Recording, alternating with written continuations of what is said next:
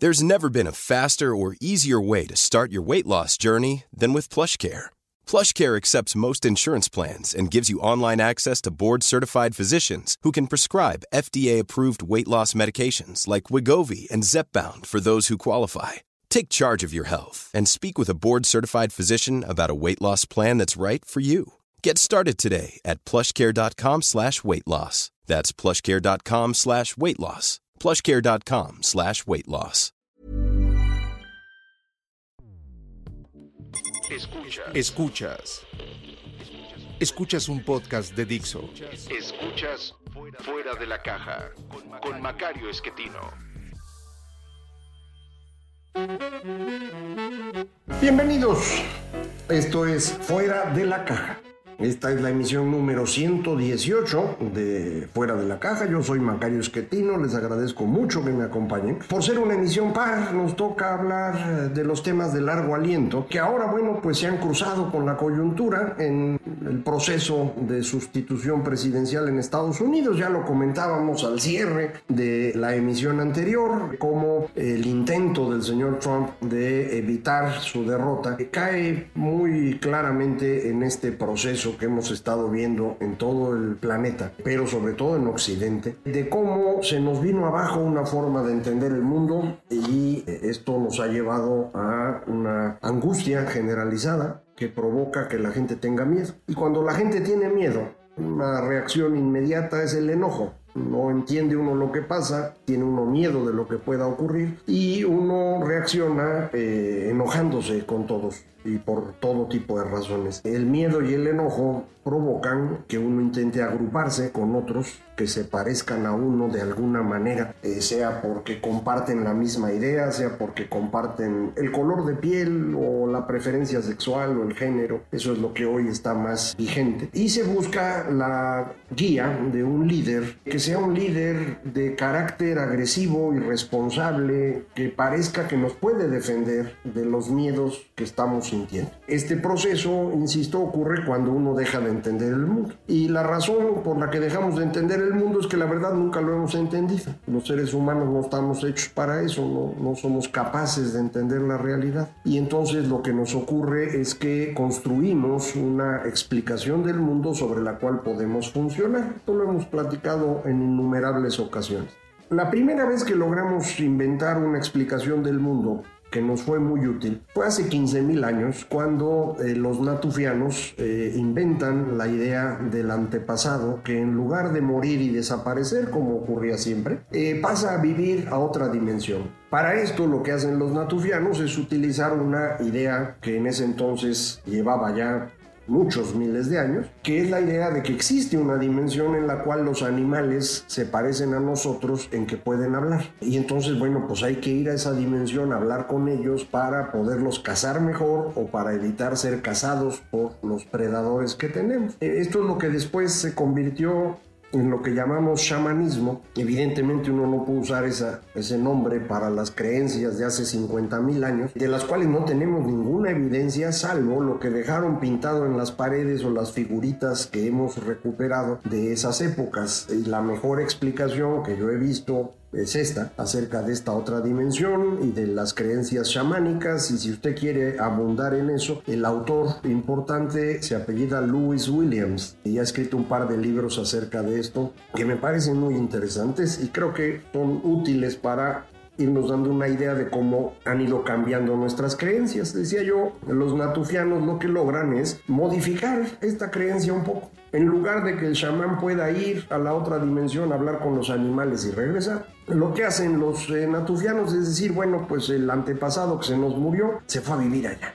Y como está viviendo allá, pues puede hablar con los animales y demás, pero además nos puede cuidar a nosotros. Y cuidarnos significa lograr que el grupo funcione mejor. Porque acuérdense, lo más complicado que tienen los seres humanos no es hacer cohetes que van a la luna o crear computadoras o software que nos permita comunicar. No, lo más difícil es trabajar con otros seres humanos. Porque no sabemos qué están pensando, porque nos pueden engañar y abusar de nosotros, porque pueden quitarnos lo que ya produjimos. Entonces queremos defendernos eso. Y, y necesitamos construir creencias que nos permitan garantizar que los demás van a colaborar con nosotros. Alrededor de esta idea de colaboración vamos construyendo algunas de nuestras ideas e insisto, eso es lo que los natufianos logran con la existencia del antepasado. Está allá, nos vigila, va a provocar que todos cooperemos y el que no coopere pues lo va a castigar. Eh, y esto permite ampliar el grupo, que naturalmente no puede superar 150 individuos porque no podemos recordar la historia común con más de 150 personas. Difícilmente llegamos a 150, pero más allá es imposible. Entonces, este antepasado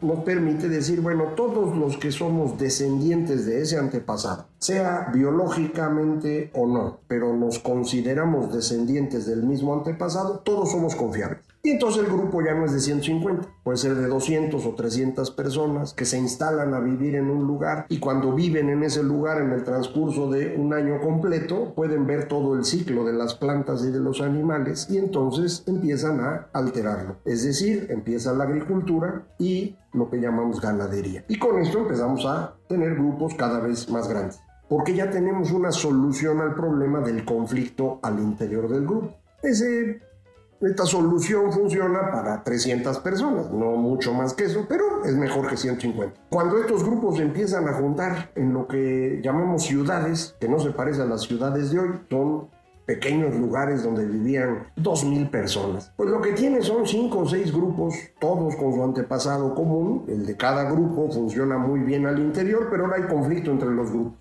los López y los Yáñez pues son grupos distintos. Y si un Yáñez actúa contra un López pues los López van y toman venganza y destruyen a los Yáñez y los que quedan de hecho acaban con los López y se acabó todo. Entonces pues necesitamos una solución a eso. Y la solución que se nos ocurrió hace 5.000 años, 5.500, fueron los códigos, del cual usted recuerda el más famoso porque lo vemos en secundaria, el código de Hammurabi, ojo por ojo, diente por diente. ¿Qué significa? Que si un Yáñez le quitó un ojo a un López, ahora los López tienen derecho a quitarle un ojo a uno de los Yáñez. Y ahí muere. Nada de que ahora seguimos con el... No, no.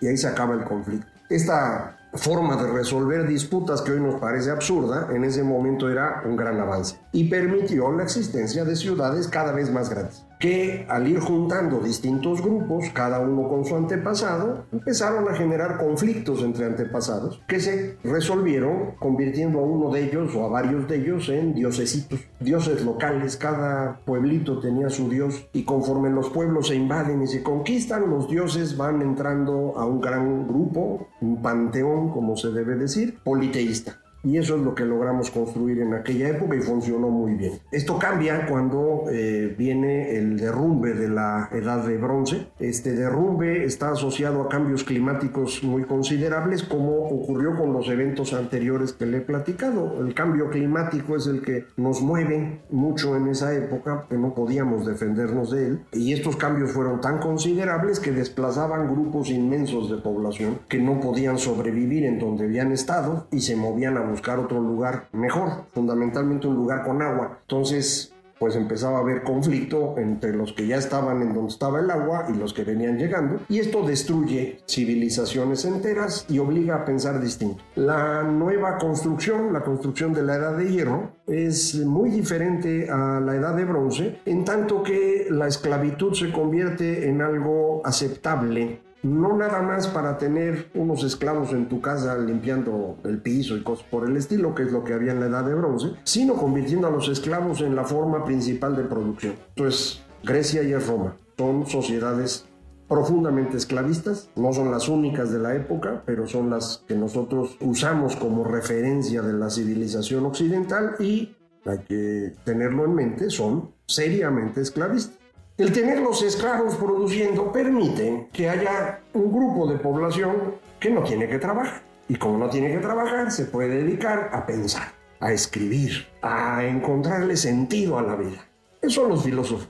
Son los que escriben las tragedias. Estos son los grandes hombres que recordamos de aquella época. A veces alguna mujer, pero en general son hombres, por las razones que usted conoce, el patriarcado y demás, que efectivamente era muy importante en aquella época. Y lo que tenemos entonces son los escritos de ellos. y pues lo entendemos de una manera muy particular porque de pronto nos empiezan a hablar de cómo deberíamos pensar, de qué cosas son buenas, de qué cosas son bellas, de qué cosa existe y cuáles no. Y a eso le llamamos filosofía y lo ponemos en un gran altar. El problema con esta, este nuevo grupo de creencias de esa época es que son creencias orientadas a este grupo que no tiene nada que hacer que puede vivir del trabajo de otros. Y esto lleva a que ya tu conflicto no es entre los Yáñez y los López, sino en cómo te ubicas tú al interior de este grupo de personas, o dicho en términos modernos, a ser un ciudadano. Y por lo tanto, lo que va a eh, crecer de manera notoria en este periodo son eh, los conjuntos de creencias asociados a la ética de las personas. Esto es lo que Karl Jaspers, este filósofo alemán de mediados del siglo XX, llamó la edad axial, que le sorprendía mucho. Decía, ¿cómo es posible que entre el 800 y el 200 antes de Cristo eh, hayan aparecido un grupo de creencias tan distinto de lo anterior y al mismo tiempo en distintas partes del mundo? Confucio y Lao Tse, Buda y Mahavira, Moisés, eh, Sócrates, todos estos empiezan a pensar de una manera distinta a lo anterior, ocurre al mismo tiempo, algo debió haber ocurrido. Bueno, lo que ocurrió es lo que le estoy platicando. Se vino abajo la edad de bronce, construimos una nueva sociedad, la sociedad de la eh, edad de hierro, eh, que nos permitió construir de manera simultánea una lógica especial para un grupo de población que le legitimaba la existencia de los esclavos. Problema de esto es que a los esclavos la cosa no les gustaba mucho. Pero ya ve usted, eso de andar trabajando para los demás no es tan bonito. Y cuando los demás, mm, mm, o sea, cuando no solo trabajas para ellos, sino que eres propiedad de ellos, no debe ser nada agradable. De manera que los esclavos no están representados ahí y estas sociedades les cuesta mucho trabajo sobrevivir. Entonces, tenemos repúblicas en ese tiempo. Es decir, por primera vez los ciudadanos pueden elegir a su gobernante y participar en el gobierno de la ciudad, pero eso nada más pasa en Atenas y nada más pasa en Roma y por periodos breves inmediatamente esto se viene abajo porque los líderes políticos empiezan a apelar no solo a estos ciudadanos sino también a los que están abajo, a como le decían los romanos la plebe, pero también a los esclavos. Y entonces esto va a derrumbar por completo esas sociedades y va a llevarnos a buscar una nueva forma de entender el mundo. Y esta nueva forma de entender el mundo es el monoteísmo. Eh, el monoteísmo se construye por primera vez, me parece a mí, con las ideas de Zoroastro, cuando los judíos van eh, cautivos a Babilonia, aprenden eso y fortalecen una disputa que había al interior del, pueblo judío entre mantener la religión politeísta propia del Levante, como la que tenían los fenicios, o moverse hacia el monoteísmo y se mueven de plano hacia allá. Mm, otros grupos van a moverse incluso un poco más lejos, como es lo que ocurre en la India con las ideas del Buda que vienen fundamentalmente también de creencias persas que van a sufrir una transformación y este, incluso alguien considera que eh, Buda es la misma persona que Lao Tse y que fue el, eh, digamos, el origen de las creencias de Pirro y a través de Pirro del escepticismo en Grecia y con el, el, caminito del escepticismo griego llega después a Hume y, a partir de ello al mundo moderno. Pero, insisto, la clave de esto es, pues necesitamos eh, concentrar la creencia en un solo Dios que al mismo tiempo permita garantizarle a todos que todos son razonablemente iguales y con ello deshacer la esclavitud. El imperio romano toma esta idea y la convierte en la creencia en un solo Dios que es el César y va a tratar de mantener esa creencia y de eh, llevarla a todo su imperio porque es la única forma de mantener al imperio junto eh, y va a funcionar más o menos bien y eventualmente esto se va a convertir en la iglesia cristiana. Es a partir de este César que es el Dios que está aquí que se puede construir al Dios que está allá, que utiliza pues narrativa judía, pero también esencialmente mitología propia de los indoeuropeos. Por eso la Trinidad, por eso eh, una gran cantidad, la cantidad de santos que tenemos, una gran cantidad de figuras dentro de la lógica eh, cristiana. Todo esto que estoy explicando, y lo tengo que aclarar, no tiene como objetivo desacreditar ninguna de las religiones. Eh, estoy tratando de describir el proceso porque me parece muy importante para entender lo que pasó después.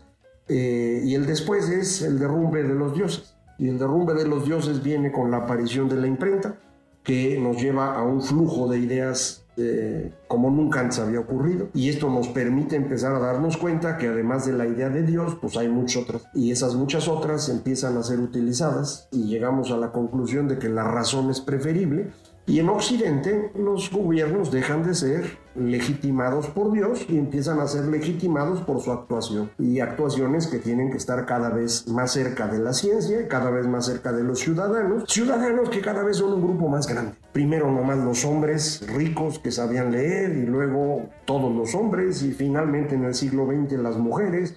Y, y logramos llegar en el transcurso de cuatro siglos a que todos somos iguales. Y ya que estábamos en eso funcionando bien, sufrimos una nueva gran transformación que tiene que ver con esto, con las redes sociales, y esto nos derrumba nuestra explicación del mundo y por eso estamos angustiados hoy. La clave alrededor de todo esto es cómo se construyen estas formas de pensar. Y me parece que la idea es más o menos clara, o cuando menos ya la estoy empezando a entender mejor y se la voy a ir platicando. Este conjunto de ideas debe partir fundamentalmente de nuestra gran diferencia con el resto de los animales, que es que hablamos. Y como hablamos, creemos que pensamos. Y esto nos ha llevado a darnos cuenta que morimos. Y esto parece ser una diferencia muy notoria con todo el resto de los animales. Los animales se dan cuenta que, que mueren, pero no piensan que ellos mismos van a morir. Usted sí, usted sí se da cuenta que va a morir. No quiere pensar en eso, eh, pero se da cuenta de ello. Entonces nosotros sumamos a lo que los otros animales necesitan para vivir, que es sobrevivir y reproducirse, y los animales sociales pertenecer a un grupo y escalar dentro de él, a estas cuatro cosas le sumamos una adicional, que es la necesidad de evadir la muerte. No queremos morir, entonces queremos brincarnos eso. ¿Cómo le hago para brincarme eso? Bueno, pues necesito construir una explicación de la realidad que me permita evadir la muerte. Eso lo puedo hacer convirtiéndome en el antepasado que va a vivir con los animales. Mm, Lo puedo hacer porque Dios me ofrece la posibilidad de reencarnar en una eh, criatura distinta, o porque mi alma va a pasar a un mejor lugar, o porque habrá una resurrección final, o por lo que usted quiera. Pero esto es la esencia de todas las demás características de nuestro conjunto de creencias. De esta idea deriva nuestra definición de quienes forman parte del grupo. Si la idea central es el antepasado, entonces forman parte del grupo todos los descendientes del antepasado. Sean descendientes biológicos o no, no importa. Pero esto es lo que define al grupo. Si la idea central es esta, este dios local, bueno, todos los seguidores de este dios, se llame Marduk o se llame eh, Ra, todos ellos somos del mismo grupo. Y los que no siguen a este dios, pues son los enemigos, ¿no? por definición. Cuando llegamos a tener un, un único Dios, está más fácil porque todos podemos estar allá adentro. Nada más que nos cuesta trabajo aguantar eso y por eso pues nos inventamos los santos en cada lugar, porque bueno, pues sí, yo creo en Dios, pero soy guadalupano. Y entonces, bueno, los guadalupanos van de un lado y no son iguales a los otros.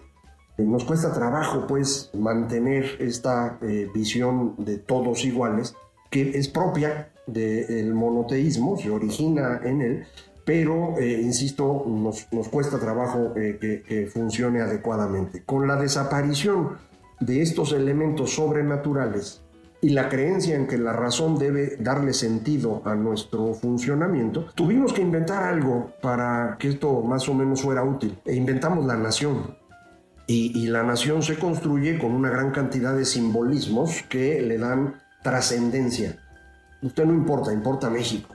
¿Y México qué es? Bueno, pues México es una historia y México es dos o tres atardeceres, como dice José Emilio Pacheco, o México es la selección nacional, pero el caso es que ahí está y es algo que va más allá que usted, trasciende. Y a través de esto hemos logrado mantenernos funcionando en grupos alrededor de ideas que ya no son divinas. Eh, muchos gobiernos siguen apelando a Dios eh, ocasionalmente, el gobierno de Estados Unidos es muy notorio en ello. Eh, sin embargo, usted lo podrá ver ahora más claramente en el Congreso de Estados Unidos, el Dios no es el mismo para todos. hay católicos que juran con la Biblia católica, hay protestantes que juran con la suya, hay judíos que juran bajo la Torá y ahora también hay musulmanes que utilizan el Corán para jurar su cumplimiento eh, de sus obligaciones como líderes políticos. Este, este proceso de ir quitando a Dios y empezar a centrarnos en la razón es lo que nos ha permitido el gran desarrollo económico y político de los últimos 500 años, que no ha sido lineal, va y viene y se complica y todo. Y ahorita estamos en lo complicado. Bueno, espero que todo esto sirva para que en una próxima eh, emisión, dentro de un par de semanas, podamos hablar ya no nada más de la idea central y la pertenencia al grupo, sino dentro de ese grupo, cómo se definen las posibilidades de ascender en él. Y esto nos va a dar la idea muy clara de cómo se construyen estas creencias y con base en eso empecemos a pensar qué fue lo que falló de esta última etapa del liberalismo y cómo construimos la siguiente, la cuarta. Pero eso pues será después. Muchísimas gracias por acompañarme. Les recuerdo, fácil comunicarse conmigo, Macario MX, en Twitter, arroba Macario MX, página electrónica www.macario.mx, correo macario arroba macario.mx. Muchísimas gracias. Esto fue Fuera de la Caja.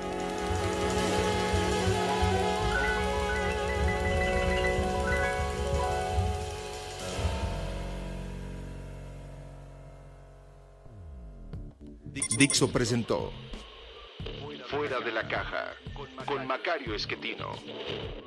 La producción de este podcast corrió a cargo de Pedro Aguirre. Coordinación de producción, Verónica Hernández. Dirección General, Dani Sadia.